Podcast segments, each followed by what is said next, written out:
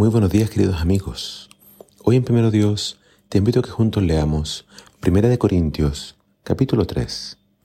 Dice así la palabra del Señor. Hermanos, les he estado hablando como si fueran niños en la vida cristiana, como si fueran inmaduros, y no he podido hablarles como cristianos espirituales. Les he dado leche y no alimentos sólidos, porque no habrían podido digerirlos Aún ahora es menester que los alimente con leche, porque son apenas niños en la fe. ¿Acaso no lo demuestra el hecho de que se dejen dominar por los celos y anden en disensiones? ¿No están actuando como meros humanos? Cuando uno afirma yo soy de Pablo y otro yo soy de Apolos, ¿no demuestra esto que actúan como, como las demás personas? ¿Quién es Pablo y quién es Apolos? No somos más que siervos de Dios por medio de los cuales ustedes creyeron, y eso según lo que el Señor le asignó a cada uno. Mi tarea fue sembrar la semilla, y la de Apolos fue regarla, pero Dios fue el que permitió que germinara. Aquí el que vale no es el que plantó ni el que regó, sino Dios que hizo germinar la semilla. El que siembra y el que riega tienen la misma categoría, si bien es cierto que cada uno recibirá recompensa según la labor realizada. No somos más que colaboradores de Dios. Ustedes son el huerto de Dios, son el edificio de Dios.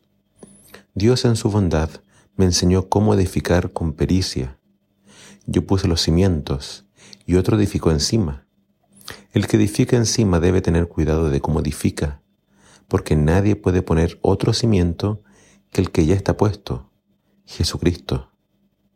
Hay varias clases de materiales que pueden emplearse al construir sobre el cimiento. Oro, plata, piedras preciosas, o bien madera, heno y hasta hojarasca. El día del juicio se sabrá qué material han empleado los constructores. Cada obra será pasada por fuego, para que se sepa la calidad del trabajo de cada uno. Si lo que alguien ha edificado es perdurable, recibirá su recompensa. Pero si a su obra el fuego la consume, el constructor sufrirá una gran pérdida. Se salvará, sí, pero como quien escapa del fuego.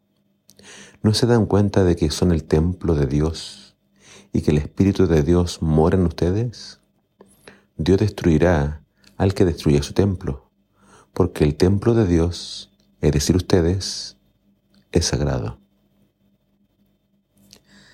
Todos los seres humanos pasamos por diferentes etapas en el crecimiento y cada etapa merece un tipo de alimentación apropiado a la edad espiritual que tengamos.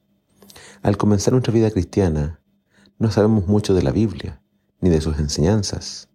Entonces se nos tiene que dar leche, los rudimentos de la fe. Pero no nos vamos a poder quedar tomando leche toda la vida. Debe llegar un momento donde debo avanzar al alimento sólido. Debe llegar un momento donde debo progresar y debo comenzar a recibir alimento sólido.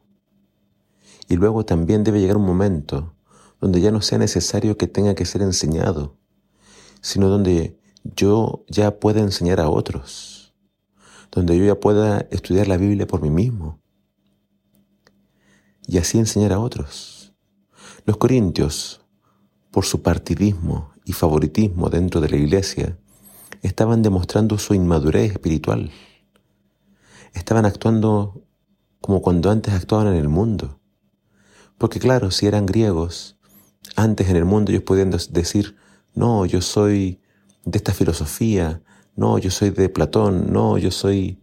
Y así podían entonces ellos decir, soy de tal partido político, yo soy de tal idea, pero eso no puede pasar dentro de la iglesia. Dentro de Cristo tiene que haber unidad y no este tipo de favoritismos y partidismos. Ellos estaban dando honra y preferencia a ciertos líderes por encima de otros. Cristo Jesús no está dividido. No dividamos así la iglesia. Todos somos colaboradores de Dios. Dios es quien da el crecimiento. Los instrumentos humanos no somos nada. Todo es obra del Espíritu Santo él es quien dirige y hace crecer la iglesia. La tarea de cada líder es poner atención a qué tipo de fundamento está poniendo, aunque el fundamento siempre es Cristo. Tiene que dedicarse a ver cómo está edificando sobre ese fundamento. Dios después va a juzgar la obra de cada uno. Pero si nos dedicamos a criticar y juzgar unos a otros, estaríamos literalmente destruyendo el templo de Dios. Cada creyente es una piedra viviente del templo de Dios. Quien se dedique a destruir el templo de Dios, Dios después lo destruirá a él. Seamos muy cuidadosos en no hacer daño a la iglesia. Que Dios nos ayude a ser cristianos espirituales, maduros en la fe y ya no niños. Que el Señor nos ayude entonces a madurar y a ser cristianos fuertes, firmes y que se dedican a edificar y no a destruir. Que el Señor te bendiga.